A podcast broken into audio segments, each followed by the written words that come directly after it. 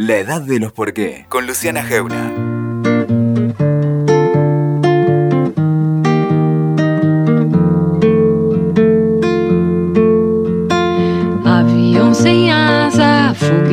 Sabemos mucho sobre Facundo Manes. Es neurólogo y se especializó en neurociencias cognitivas.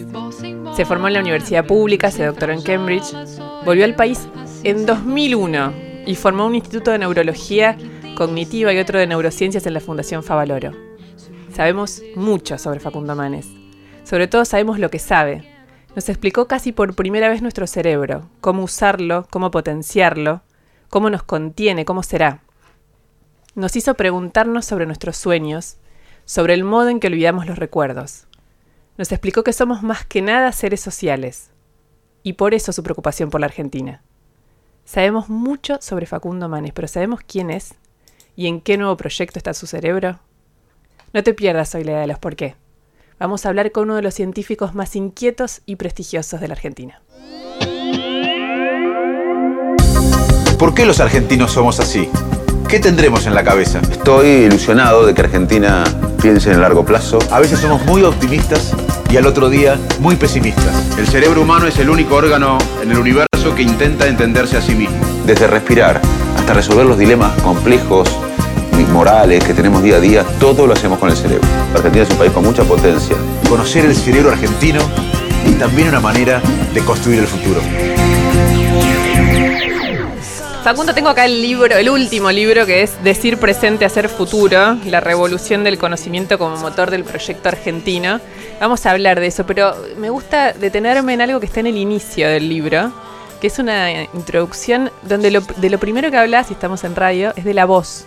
Exacto, de todas las voces. De todas las voces de tu vida Eh, y de cómo la voz es lo primero que olvidamos cuando la voz es tan potente en nuestra vida cotidiana. Totalmente. Sin embargo, el lenguaje es una adquisición evolutiva. No siempre la especie humana habló. A través de miles de años adquirimos el lenguaje. Eh, por eso es importante también el, el- el cuerpo, el, el lenguaje corporal. Eh, pero sin duda la voz y las voces de nuestra vida son nuestra identidad. Nuestra identidad es nuestra memoria. Todas las voces que nos aconsejaron, que nos pelearon, que nos hicieron daño, nos hicieron felices. Y bueno, en el libro trato de rescatar que, que para mí la Argentina es eso, todas mis, las voces que he escuchado, ese es un poco la- el sentido de patria que uno tiene. ¿Qué, qué nos hacen las voces en nuestro...? Porque, qué sé yo, la radio es solo voz, digamos, son las voces y, y- y uno tiene la sensación, como oyente, de que cuando escuchás la voz sabes mucho sobre la persona. Eh, ¿qué- ¿Qué nos produce la voz? eh, Y muchas cosas. cerebro? eh, eh, claramente activa lo- los circuitos eh, de- del cerebro, de la parte temporal del cerebro que tiene que ver con, con la emoción. Eh, así que cuando uno escucha una voz, eh, eh, esa voz se decodifica en el cerebro, pero también eh, llega a los circuitos emocionales. Es como también el olfato. Yo, yo me crié, como sabes, en Salto y hay una el tilo está en Salto y yo crecí El con el tilo, el árbol del tilo. Y en cualquier parte del mundo que estoy y que veo un árbol de tilo, claramente me recuerda a Salto, a mi infancia. Y eso es porque los circuitos del olfato están muy relacionados con los circuitos de la memoria, inclusive anatómicamente. Eh, así que bueno, la, la voz también influye eh, en la emoción, en los circuitos emocionales y, y- y de eso se trata, de, de recordar las voces. ¿Y, por qué las olvidan? Porque en el libro, lo prim- la primera línea de este libro dice que las voces son lo primero que olvidamos cuando ya no están. Exactamente. Eh, no se sabe bien esa respuesta. Es una, la ciencia a veces eh, no puede responder preguntas eh, tan complejas que no se puedan disecar. Pero uno tiende a recordar más eh, de la gente que no están, eh, las experiencias. Eh, de hecho, en lo que más tenemos que invertir es en las experiencias, inclusive con la familia, con los amigos, porque un- uno cuando compra algo material, eso dura unos, unos minutos, unos días, un teléfono nuevo, un auto, o lo que sea. Pero lo, lo más importante de la vida son las experiencias y eso es lo que tendemos a recordar. Pero en realidad uno olvida casi todo en la vida. Sí, el cerebro no guarda nada. Y es bueno que sea así. Eh, el que mejor grafica esto es Borges. En su célebre cuento Funes el, el Memorioso, Borges eh, refleja la importancia del olvido porque describe a un peón de campos de, de Fray Ventos que tenía una tragedia, que era que recordaba todo. Funes tenía que vivir 24 horas mañana para recordar las 24 horas de hoy, no podía asociar nada nuevo, no podía aprender nada nuevo. Eh, el olvido es algo crítico, quizás es un aspecto más importante de la memoria. Hoy sabemos que incluso hay gasto energético cuando uno olvida. Uno debe imaginar la memoria humana como islas en océanos de olvido. Olvidamos casi todo en la vida. ¿Y qué recordamos? Bueno, básicamente algunas cosas que nos emocionan. Eh, vos te acordás, sos joven, muy joven, pero quizás te acordás cuando... Eh, ¿Dónde estabas cuando atacaron las Torres Gemelas? ¿Te acordás? Sí, obvio. Bueno, ¿qué hacías el día anterior a las 10 de la mañana No o el día posterior nada. a las 5? Eh, y bueno, eh, el olvido es, es importante. y mm, incluso también es interesante que áreas del cerebro que procesan la memoria pasada son las mismas áreas que nos permiten imaginar el futuro. Ahí está, inclusive socialmente, uno para construir el futuro tiene que asentarse en la memoria, en el pasado, eh, y hay una relación inclusive en el cerebro del pasado con el futuro. Con el futuro, el, el cerebro como si tuviera la capacidad de procesar todos esos planos temporales. Exactamente, el cerebro es eh, el órgano más complejo del universo y es lo que nos permite revisar el pasado. Es, somos la única especie que, que revisa el pasado, por eso también la ansiedad puede ser revisando el pasado. Uy, ¿qué hubiese pasado si ayer cuando cruzaba la calle el micro me atropellaba a mí, a mi hijo? Yo me puedo, puedo poner ansioso revisando el pasado o puedo ponerme ansioso imaginándome el futuro. Uy, me voy a quedar sin trabajo con la crisis en dos meses. No tiene ningún indicio de que eso va a pasar en mi trabajo. Eh, así que el cerebro es eh, el órgano más complejo del universo. Somos nuestro cerebro, somos cerebros con patas. Todo lo que hacemos lo genera nuestra mente. No sabemos bien muchas veces cómo lo genera, pero está ahí. Hay una frase que está acá en el libro, que de la, usás- la de René Favaloro, que a mí me gustó mucho porque es, eh, acá está, la ciencia es una de las formas más elevadas del quehacer espiritual. Obvio. Eh, Pues está ligada a la actividad creadora del intelecto, forma suprema de nuestra condición humana. Eh, ¿Dónde entra el espíritu en el cerebro? No, el- creo que Favaloro lo que quería decir es que la ciencia no muchas veces se ve por los no científicos como algo duro, aislado y, y uno cuando es científico y ve a los colegas en todo el mundo, ven gente apasionada, gente heroica, heroínas y héroes anónimos que están luchando toda su vida por contribuir a un dato específico que pueda sumar a una cadena de datos para curar enfermedades. Entonces lo- creo que lo que quería significar Favaloro es dos cosas. Uno, que el científico tiene pasión, eh, es anónimo quizás o anónima, pero tiene emoción, pasión y quiere cambiar el mundo. En cada científico hay un gran motor para cambiar el mundo y además eh, siempre cito a, a la ciencia como metáfora de- del modelo de, de país. Sí. Eh, fija- los científicos, fíjate cómo trabajamos, cómo, o cómo trabaja la ciencia. Nosotros para hacer un experimento, queremos eh, descubrir algo, queremos testear una hipótesis, tenemos que revisar el pasado y tenemos que ver qué se publicó en el tema. Y si un adversario nuestro, alguien de otra universidad, alguien que compite con nosotros, Me mata que dijiste adversario. bueno, competidor, Sí. adversario en, en conseguir Sí, sí, sí, fondos. en, eh, en la, en la ciencia uno compite por fondos, compite por prestigio, compite por cosas. Y un adversario puede ser alguien que, que- que compita por los mismos fondos o por los mismos puestos laborales o lo que sea, pero o, o internacionales. Eh, pero si un adversario, un competidor nuestro o un no amigo nuestro de- descubrió algo bueno, nosotros tenemos que publicarlo y tenerlo en cuenta, no podemos obviarlo, por más que no lo queramos a esa persona. Y si un amigo nuestro, un compañero de trabajo, de laboratorio, publicó algo que no fue bueno, tenemos que omitirlo, no importa que sea nuestro amigo. Imagínate si la política argentina trabajaría pensando que lo que se hizo antes, no importa si lo hizo el partido de uno, si está mal hay que dejarlo, y si es bueno, aunque lo haya hecho el otro partido político, la oposición, hay que tomarlo. Además, la ciencia trabaja con un proyecto a futuro, acá no se discute el futuro, no se discute cómo vamos a generar riqueza en Argentina. Además, la ciencia trabaja en equipo, pero equipo en serio, no con marketing. Acá en la ciencia eh, creemos en la dinámica colectiva, la inteligencia colectiva es mucho más que la suma de las inteligencias individuales. Además, somos ejecutivos, tenemos una idea, buscamos plata para hacerla y hacemos el proyecto y nos exponemos a la crítica. Cuando terminamos el experimento lo publicamos y nos matan los colegas. ¿Por qué no lo hiciste mejor? Imagínate una política, una dirigencia donde se tome en cuenta lo bueno sin importar si lo hizo uno del partido de uno o del adversario. Que trabajemos en serio en equipo, no con marketing y como campaña electoral. Que imaginemos un futuro mejor. Que seamos ejecutivos, que hagamos el proyecto y que luego nos expongamos a la crítica para que eso sea mejorado. Así que yo creo que Favaloro ahí rescata lo espiritual de la ciencia como lo heroico, lo apasional, pero yo me, lo épico, pero yo también me, imagino eh, una sociedad que tome en cuenta eh, la metáfora de la ciencia, que trabaje como la ciencia. Ahí seríamos imparables. De hecho, muchas sociedades que tomaron la ciencia como metáfora hoy son desarrolladas. Corea del Sur era una villa miseria hace décadas y tenía casi toda su población analfabeta y invirtió en investigación y desarrollo eh, sostenidamente durante décadas y hoy tiene una de las economías más pujantes del mundo basada en el conocimiento, uno de los mejores niveles de vida del mundo. Ese es el camino que deberíamos tomar en Argentina. ¿Tu pasión en este momento es eh, ese camino colectivo en Argentina? Sí, yo tengo dos pasiones, más allá de mis afectos, son muchos. Eh, uno es investigar el cerebro, pero otro es la Argentina. Me duele la Argentina, me duele la desigualdad, uno no puede ser feliz aunque en lo personal esté bien, aunque tenga trabajo. Yo me siento un privilegiado porque mis hijos pueden dormir en un lugar seguro, eh, no tienen hambre, eh, puedo pensar el mes que viene, incluso el año que viene. Eso es ser privilegiado en la Argentina de hoy. Los argentinos nos hemos acostumbrado a sobrevivir, no podemos soñar más.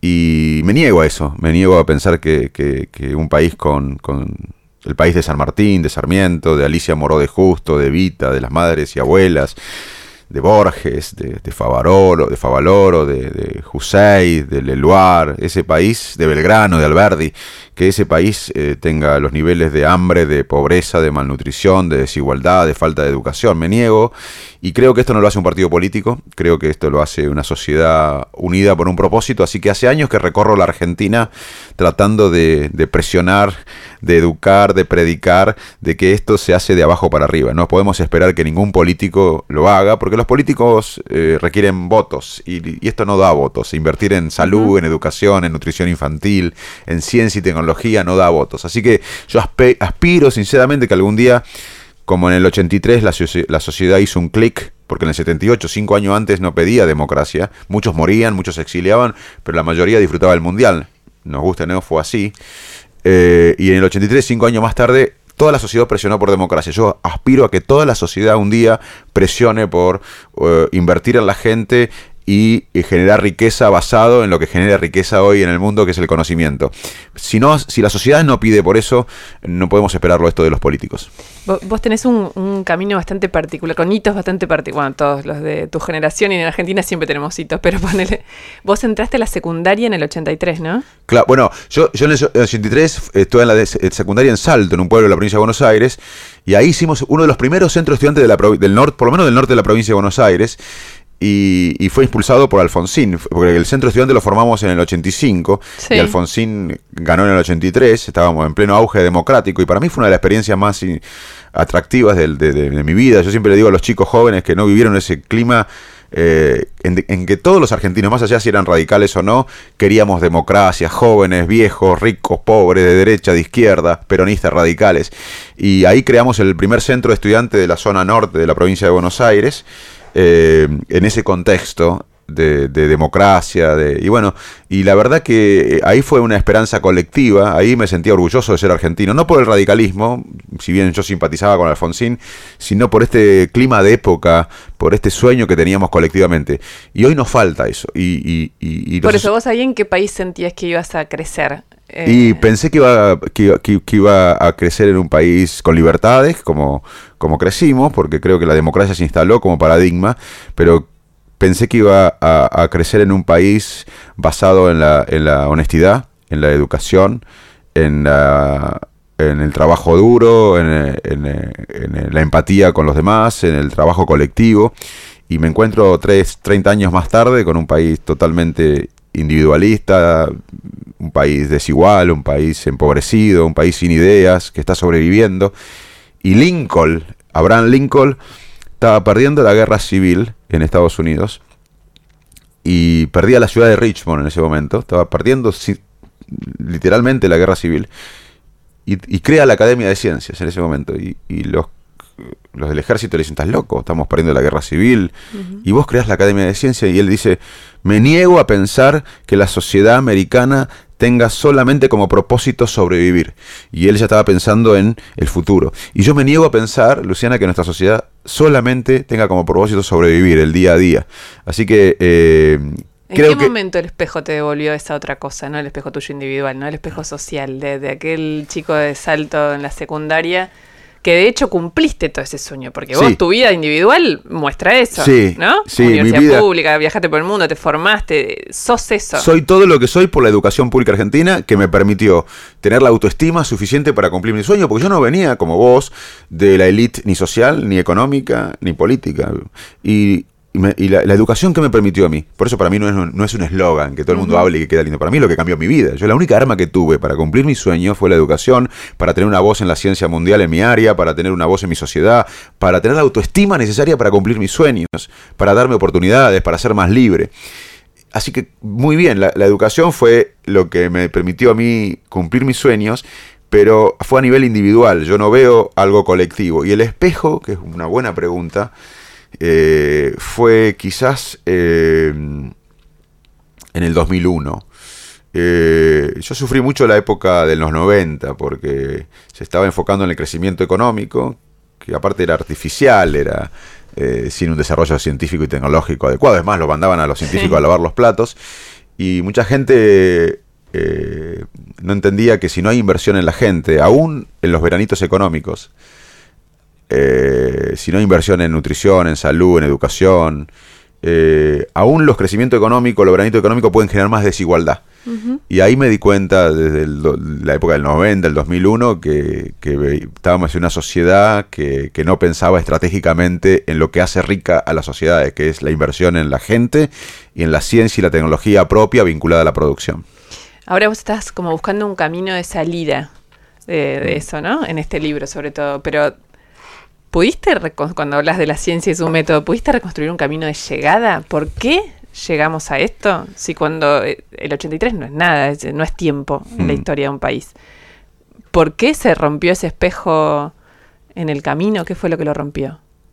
Bueno, eh, muchas cosas. Yo no soy historiador, hay muchas cosas que complicaron el desarrollo argentino, pero mm, lo que yo veo es que la falta de instituciones, y la falta de sueños colectivos de, de una estrategia de país. Los países que se desarrollaron tienen algo en común, que tuvieron una estrategia de país.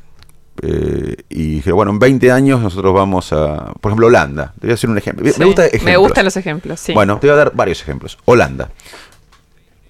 El segundo, escucha esto, el segundo exportador de alimentos en dólares el primero es Estados Unidos, exportador de alimentos. Vos decís, el segundo debe ser Rusia, India, China. Argentina, Brasil y Canadá. Holanda, un país pequeño, altamente poblado, que le ganó terreno al mar. Pero hace unas décadas tuvieron una estrategia. Dijeron, bueno, la burocracia estatal, los científicos, eh, los políticos, los empresarios, dijeron, vamos a ser uno de los mejores, los mayores exportadores de alimentos del mundo. Inclusive importan materias primas nuestras muchas veces y le ponen diseño, tecnología y, en dólares los que exportan es mucho más que lo que vendemos nosotros en materias primas. Y lo lograron. Eh, y eso marca que cuando hay una estrategia, todo el mundo se une en pos de esa estrategia y ahí aparece la necesidad de educación, porque un pueblo sin educación no puede poner diseño tecnología, valor agregado, de salud, porque un pueblo sin salud no puede educarse. Ahí aparece la necesidad de justicia, porque un, pueblo, sin, justicia. si nosotros vamos a la justicia, a la salud, a la educación, nadie ve un poco, ah, bueno, un país con justicia, pero bueno, cuando vos tenés un proyecto de país, una estrategia que genere el doble o el triple de crecimiento para ser una sociedad más inclusiva, después toma sentido la justicia, la educación, la salud, que muchas veces vemos como cosas que quedan lindos, pero no le vemos sentido. Eh, de hecho, cuando acá tuvimos democracia, después se normalizaron muchas cosas. Sí. En cambio, si hubiésemos ido por las partes, quizás no hubiésemos logrado eh, la democracia. Fuimos a la democracia y después, obviamente, que se democratizaron los clubes de fútbol, se democratizaron miles de cosas, todo pasó por un proyecto general. Así que yo veo Israel. Israel era un país hace en la, década de 50 del siglo pasado con hambre. Eh, es un desierto. Eh, el otro día estuve en Sicilia y me contaban que, que ahí se hacen, como sabes, se, se, cultivan las naranjas y las famosas naranjas eh, rosas. Y, ellos y el sur de España tienen la competencia de naranjas hoy de Israel, eh, que es desierto. Eh, en Israel, cuando era un país agrícola, invertían ya en, en, tecnología, en investigación, aprovecharon la inmigración de científicos rusos para generar una economía basada en el conocimiento. Otro ejemplo, Ghana y Corea del Sur. Ghana y Corea del Sur hace unas décadas tenían el mismo ingreso per cápita, alrededor de 200 y pico de dólares por persona hace unas décadas. Uno de esos países, Corea del Sur, decidió invertir sostenidamente muchísimo en investigación y desarrollo. Y pasó a 4% hoy del PBI, Argentina es 0,5%.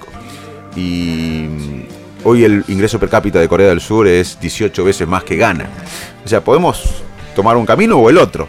Australia. Australia es un país con cuatro veces más recursos naturales que nosotros. Acá hay otra mentira argentina que yo veo. Nosotros en la Argentina, que vos me preguntabas cómo se complicó Argentina, y te lo relaciono con, mi profesión. Cuando viene un paciente al consultorio eh, con un problema médico o neurológico o psiquiátrico, y la familia te cuenta el problema y vos lo mirás al paciente o a la paciente y le decís, ¿y vos qué pensás? No, yo estoy bien. No reconoce su problema. Ese paciente o esa paciente tiene mal pronóstico, no puede aprovechar los beneficios de la ciencia, porque tiene lo que llamamos anosognosia, no reconoce el problema. Y acá tenemos un poco de anosognosia, acá no reconocemos el problema, acá pensamos, yo me crié pensando que Argentina es un país riquísimo en recursos naturales. No somos tan ricos, es una mentira. Somos el país 47 en recursos naturales per cápita. Australia, por ejemplo, tiene cuatro veces más recursos naturales que nosotros. Y en el 68, yo nací en el 69, en el 68, Australia, que tenía en ese momento ya cuatro veces más recursos naturales per cápita que nosotros, tenía el doble de investigadores que nosotros y apostaba a una economía más allá del recurso natural, basada en ciencia y tecnología. Así que parte del problema es que tenemos anosognosia, no negación de los problemas. Recién estábamos charlando que, yo decía, vivimos tan en crisis, por lo menos mi generación tengo un registro como de la crisis desde que nací prácticamente, porque, qué sé yo, en el 89 la hiper, después el 2001, bueno, ahora trae esa sensación, hay como, digo, ¿de qué hablan en otros países con una vida más normal, menos a los saltos? Excelente punto, porque a veces inclusive nosotros reivindicamos eso. Ah, bueno, estamos acostumbrados a las crisis, o los argentinos estamos preparados para todo, las crisis, y no es bueno eso. Primero porque eh, siempre estamos esperando la próxima crisis y es como una profecía autocumplida, después de la próxima crisis llega. Segundo, que eh, los recursos cognitivos son limitados. Entonces, si nosotros nos enfocamos permanentemente en, la coyuntura, en la crisis, no podemos planificar a mediano y largo plazo. La semana pasada tuve una conferencia, yo soy presidente de una organización de demencia frontotemporal internacional. Entonces, hay médicos y científicos de todos los continentes. Eh, hicimos una conferencia. Y yo justo estaba en Estados Unidos, pero la, es una conferencia por, por computadora y teléfono, o sea que no, no, no, no era en persona y estaba viendo los, los, noticieros argentinos, los medios por la crisis, el dólar, eh, la sensación. estaba abrumado de que, como todos. Y mis colegas del mundo, inclusive de países no tan desarrollados, estábamos discutiendo, no, porque lo planteé yo, sino porque la reunión, el próximo congreso, que es en la Mayo Clinic, eh, el año que viene, escuchá, un congreso de medicina el año que mayo, marzo del año que viene, si de 7 a 8 de la mañana en un en un eh, en un salón hacíamos un tema u otro, o sea, es, y yo decía lo envidio porque esa gente tiene el día a día resuelto y puede planificar. Yo estaba, yo estaba pensando, en INECO, en el grupo INECO trabajan más de 600 personas, eh, hay investigadores, hay insumos, hay, yo estaba, mi cabeza y, y, uno a veces reivindica estar en crisis, ya bueno, los argentinos estamos... No, pero eso no hace mal, porque nos consume la energía mental para el día a día, para la coyuntura, y no nos permite planificar. Eso, eso te iba a preguntar, ¿qué le hace al cerebro esa, ese estado de emergencia permanente? Un estrés. Eh, el estrés es bueno si vos tenés que preparar una nota para mañana o para esta tarde. Eh, eh, ¿Qué es el estrés? Es el cambio fisiológico ante el aumento de la demanda. Si vos, si yo tengo un examen o una presentación, el cuerpo se adapta a eso. Lo que no puede hacer el cuerpo es vivir con eso crónicamente. Y la escasez eh, genera un estrés mental. Por ejemplo, vivir en la pobreza, eh, vos y yo viviendo en la pobreza hoy, estaríamos preocupados por no si sale tal cosa la semana que viene o si... o por, por, conversar y reflexionar Estamos pensando qué vamos a comer esta noche, qué van a comer nuestros hijos. O sea, la escasez en general produce un estrés mental y nosotros vivimos en un estrés crónico en la Argentina y eso le hace muy mal al cerebro. Por eso hay altos índices de ansiedad, de estrés, de depresión. Estas crisis eh, eh, provocan un daño emocional y físico tremendo en la sociedad y además eh, no nos permite justamente solucionar la pobreza y la desigualdad. uno dice, bueno, tenemos que dedicarnos a la urgencia para, porque acá hay muchos problemas prioritarios. Ok, yo soy médico, el hospital tiene una guardia en el hospital hay un sector que se dedica a frenar las hemorragias, a eh, resucitar pacientes o, hacer maniobras eh, eh, agudas para infartos de miocardio o para accidentes cerebrovascular, pero el hospital no es solo la guardia. El hospital tiene prevención, tiene investigación, tiene maternidad, tiene clínica médica, tiene comunicación con la sociedad. Acá, si, fuera, si la Argentina fuera un hospital, sería solamente la guardia. Entonces, vivir en ese estrés permanente, en esta coyuntura permanente, nos, nos hace daño.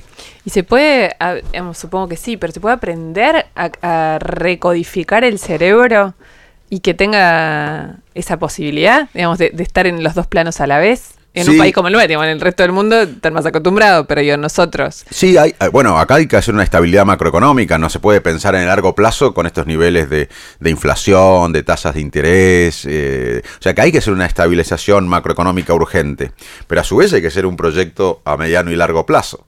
Eh, hay que, ser, hay que estar en la guardia pero hay que estar en el resto del hospital también. Acá tenemos, y acá también hay que cubrir la emergencia, la gente que sufre. Hay más de, según la FAO, hay más de 3 millones y medio de personas que tienen hambre. Eso es inaceptable hoy. Entonces tenemos que. Hay un 40% de chicos pobres. Sí, la mitad de los adolescentes en la Argentina son pobres. Entonces hay un problema urgente, pero también hay que generar la riqueza. Y la riqueza de los países se generan básicamente por la capacidad científica y tecnológica endógena propia y su vinculación con la producción y eh, por eh, el capital humano, la inversión en la gente. Y acá tenemos un problema porque eh, nuestra economía está basada básicamente en materias primas, que no está mal. Yo soy, yo soy de campo, mis primos trabajan en el campo, mi vieja era una mujer de campo, ahora vive en la ciudad, mis mejores amigos trabajan en el campo, yo trabajé en el campo. El campo ha hecho una cosa espectacular que ha, incluido tecnología y conocimiento para aumentar la producción pero no podemos pedirle todo al campo. Nuestras 45 millones de personas no pueden, de hecho, tenemos tanta pobreza. Entonces, no está mal el campo y tiene que seguir creciendo el campo y tiene que seguir incorporando tecnología, la bioeconomía, que es, o la biotecnología, que es básicamente agregar valor agregado a, la exportación agroindustrial, es clave. También somos buenos en exportar eh, insumos básicos como el acero, la siderurgia, la petroquímica. Eh, también somos buenos en servicios, en eh, bienes culturales, en software, pero eso no alcanza. Nosotros tenemos que hacer algo que nunca hicimos, que es invertir estratégicamente en ciencia y tecnología propia y vincularla a la producción. Eso nos permitiría ser un país de innovación permanente y crecer genuinamente, según los economistas con los que hablo, un 4% anual. De eso nadie habla. Nosotros tenemos un camino que podemos hacer, porque tenemos muchas cosas buenas del campo, la bioeconomía, la biotecnología, eh, la exportación de insumos eh, primarios, servicios, eh, la economía del conocimiento, pero eso no alcanza. Tenemos que fortalecer esas áreas y tenemos que generar un país de innovación permanente basada en la ciencia y tecnología vinculada a la producción. Y para eso tenemos que tener un pueblo educado, con salud y eh, una estrategia de país. O sea que claramente podemos. Ahora yo no sé por qué estamos todos, gente inteligente, atrapada en esta locura de la grieta, de, de discutir estrategias electorales solamente. Acá no importa quién gane, Luciana. Acá, la verdad, que si gana uno u otro, esto no se está discutiendo. Si no discutimos esto y no hacemos un consenso económico y social estratégico, como hicieron los holandeses en exportar alimentos hace décadas, nosotros tenemos que hacerlo a nivel global, nosotros por más que gane o que venga Obama acá o que venga Kennedy, esto no se soluciona. Entonces vamos a tener que empezar a discutir estos temas, porque si no en 10 años te prometo, lamentablemente, que vamos a tener esta charla eh, y vamos a tener una nueva camada de pobres y aún más desigualdad. Eh, es como un paciente. Si el paciente eh, niega la enfermedad y no hace lo que la ciencia le dice que tiene que hacer para mejorar, en unos años va a estar peor. ¿Y por qué eso no pasa, yo? Porque es bastante evidente, muchas veces cuando hacemos estas preguntas decís, bueno, perfecto, pero digamos, es evidente que cualquier gestión necesita, digamos, ¿por qué finalmente no sucede? Yo creo que eh, la dirigencia política en la Argentina eh, eh, expresa de una coyuntura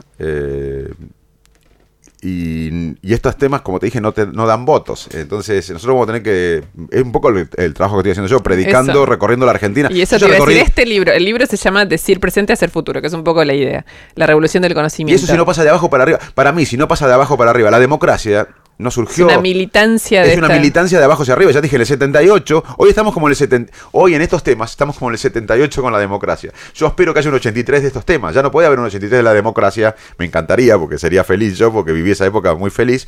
Pero ya tenemos democracia. No es perfecta, pero tenemos.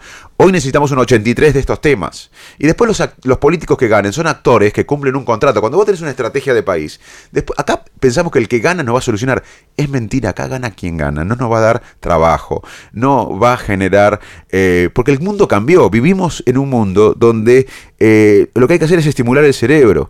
Y nosotros tenemos un problema terrible con eh, 3.800.000 personas que no pueden llegar a la noche eh, con, saciedad, tienen hambre, con malnutrición, con pobreza, mucha gente en la Argentina no sabe leer, no comprende un texto, chicos que terminan el secundario no comprenden un texto, o eh, no saben resolver un cálculo matemático en un mundo basado en las ideas y en el conocimiento.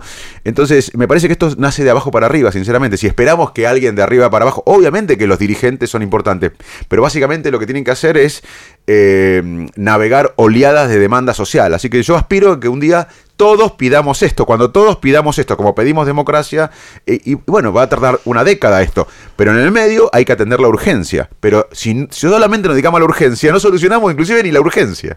Sí, e, es, es interesante lo que vos decís. Lo, cuando mm, antes hablabas, yo porque me parece un buen ejemplo, vos ahora acabas de inaugurar un instituto, es como el DITELA del conocimiento científico neurológico, ¿no? ¿Digo bien? Sí. Lo acabas de inaugurar, es, lo acabas de inaugurar, ¿cuánto hace? Unos, unos, días. Unos días. ¿A vos no te pasa que inauguraste esto que pretende ser como también un Silicon Valley de la política pública, que te da miedo la supervivencia económica de tu propio instituto? En el contexto que te da este país? Sin duda, pero en estos momentos de, crisis, si uno es patriota, tiene que es donde más tiene que invertir en lo intangible. Muchos dicen... Contá lo que, es, porque sí. eso... Mira, vamos eh, a, impulsar que este centro, como un centro de, salud, de educación, de ciencia, de emprendedurismo científico-tecnológico, básicamente de, de los pilares de lo que debería ser una Argentina desarrollada. Si nosotros invertimos en salud, en educación, en ciencia y en emprendedurismo científico-tecnológico, este país puede ser un país que sea desarrollado inclusivo. Y hemos logrado entre INECO, el grupo INECO, y la eh, fundación del Grupo Sanco Seguros y la incubadora tecnológica CITES, es una incubadora de empresas con base científico-tecnológica, generar un edificio de 11 pisos, que es un pequeño, yo digo, modelo de país, donde va a haber salud, va a haber rehabilitación neurológica que, eh, y psiquiátrica, que es eh, la enfermedad del cerebro, es la principal causa de discapacidad en el mundo, va a, ser, va a haber un centro de autismo, va a haber cursos a la comunidad y a profesionales en educación, un instituto de neurociencias y políticas públicas, va a haber eh, laboratorios científicos y va a haber justamente esta incubadora de, proyectos de, para empresas científico-tecnológicas. Eh, y, ¿Y qué queremos con esto? Bueno, queremos representar en un edificio lo que debería ser en chiquito un modelo de la Argentina que yo sueño, ¿no? Y ese edificio lo inauguraste cinco días después de las paso, creo. Con el dólar que había devaluado. Cuando inauguras ese edificio, ¿no te, ¿no te corre por adentro como el miedo de lo puedo sostener? Sí, obviamente, pero eh, es la obligación. Nuestra obligación es, eh, yo soy argentino, mis padres, eh, mi, papá está enterrado acá, mi mamá vive, mis hijos están acá, yo quiero que mis hijos vivan en Argentina y mi obligación es invertir en ese país, mi, inversión, mi, obligación es, y la obligación de todos los que somos privilegiados es en este momento de incertidumbre, de crisis, invertir en lo intangible y es lo que debería hacer el gobierno. muchos dicen, bueno, tenemos demasiada pobreza y desigualdad como para invertir en estos temas. Justamente estos temas son la solución a la pobreza.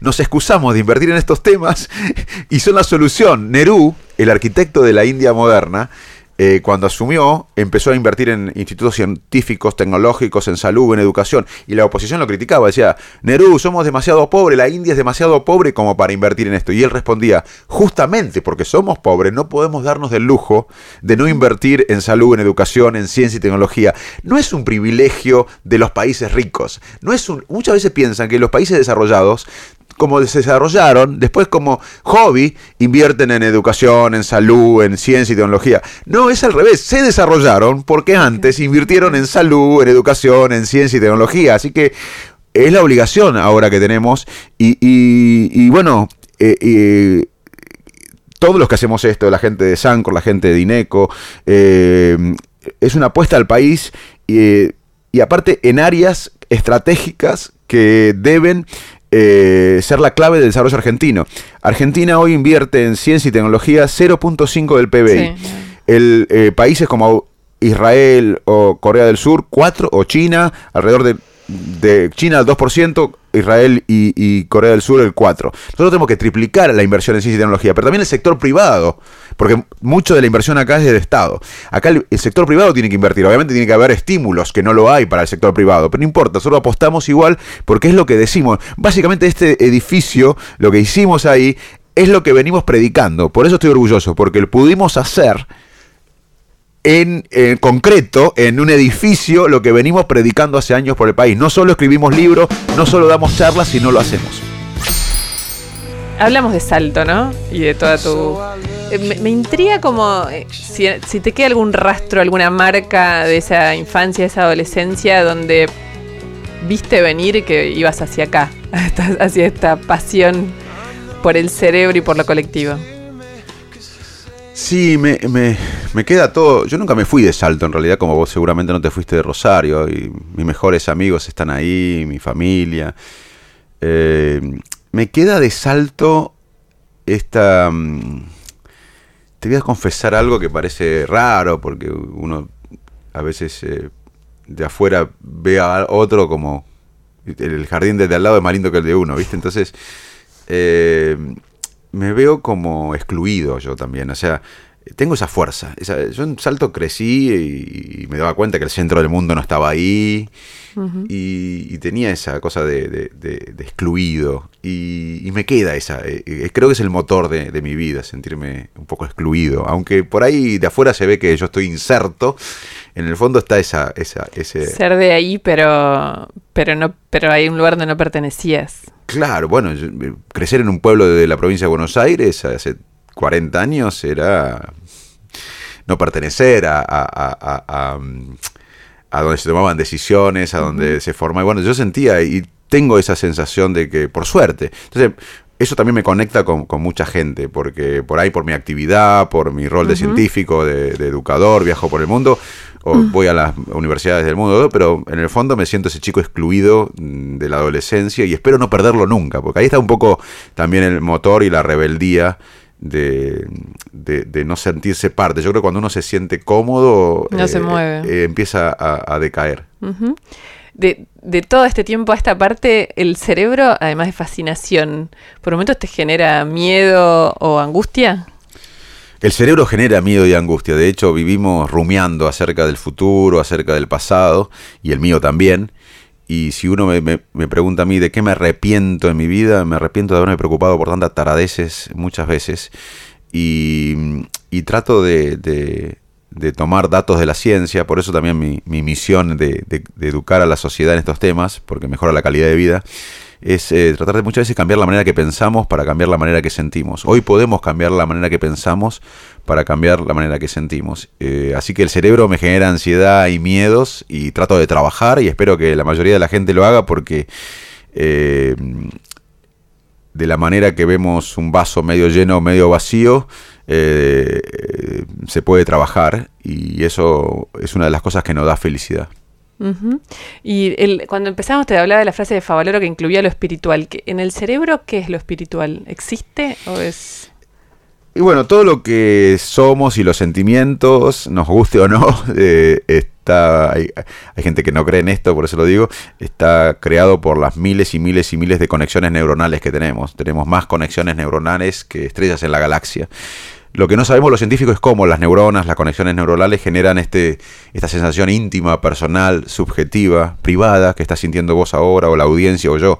Ahora estoy sintiendo algo privado, íntimo, personal, subjetivo, vos también y la audiencia también, eso lo genera el cerebro, nos guste o no. Lo que no tenemos los científicos es ni idea cómo se, genera. Esa es quizás una de las preguntas más difíciles que tenemos. hemos avanzado en algunos aspectos de entender la mente, cómo tomamos decisiones, el rol de las emociones en la conducta, la memoria, el olvido, la percepción del mundo, pero no tenemos ni idea cómo se genera este sentimiento que muchos llaman espiritual o lo que sea. Eso, hay muchos llaman y te escuché. Eh, ¿Vos crees que existe eso espiritual o que en realidad es falta de conocimiento científico todavía?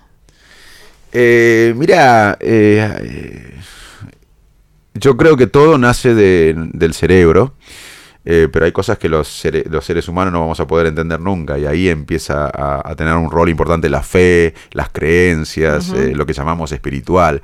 Un premio Nobel decía, ¿puede el ser humano entender su propio cerebro? No es como intentar saltar tomándose de los cordones, se rompen los cordones. Así que eh, ahí la ciencia no puede explicar nada y es importante la fe, lo espiritual y, en ese aspecto yo soy muy respetuoso de, del desconocimiento de la ciencia, pero creo realmente que el cerebro eh, genera todo lo que somos. Somos cerebros con patas. Voy a leerte cortito una parte de un libro de Patti Smith que creo que revela casi lo más inherente a la existencia humana. Queremos cosas que no podemos tener intentamos recuperar cierto momento, cierto sonido, cierta sensación. Yo quiero oír la voz de mi madre, quiero ver a mis hijos cuando eran niños, manos pequeñas, pies ligeros. Todo cambia. El hijo crece, el padre muere, la hija es más alta que yo llorando por una pesadilla. Por favor, quédense para siempre. Les digo las cosas que conozco. No se vayan, no crezcan. Maravilloso. Un poco imposible porque la memoria, increíblemente, es un acto creativo. Cuando vos recordás tu infancia en Rosario, tu, tu madre la infancia, o, yo recuerdo Salto, o recuerdo los primeros amores, las primeras decepciones, o lo que sea, y lo evoco, eh, la memoria se hace vulnerable y se puede modificar. García Márquez decía, la vida no es la que vivimos, sino cómo la recordamos para contarla. Así que quizás la memoria es uno de los actos más creativos del ser humano. Es maravilloso lo que dijiste, pero es imposible, porque cada vez que recordamos algo sin querer, esa memoria es pausible de ser reformulada, modificada. ¿Y por qué deseamos no crecer? Yo, yo tengo una visión diferente. Yo, yo quería escapar de, de, de, salto. Crecer. Sí, querías crecer. Y en los momentos felices, digo, ¿por qué decíamos? Ah, detener esto. Detener el es tiempo. Es una ilusión. Porque hay, hay momentos de, plenitud, aún en la tristeza plena. Un, día un paciente que estuvo en Auschwitz eh, me dijo, mira, porque yo le pregunté por los números que tenía marcado, y me dice, mira, Facundo, la felicidad nunca es completa y la tristeza nunca es completa. Gracias, Facundo. Un placer. Un placer.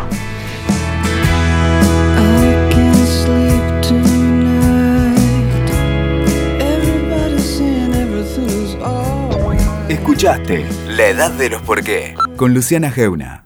WeToker. Sumamos las partes.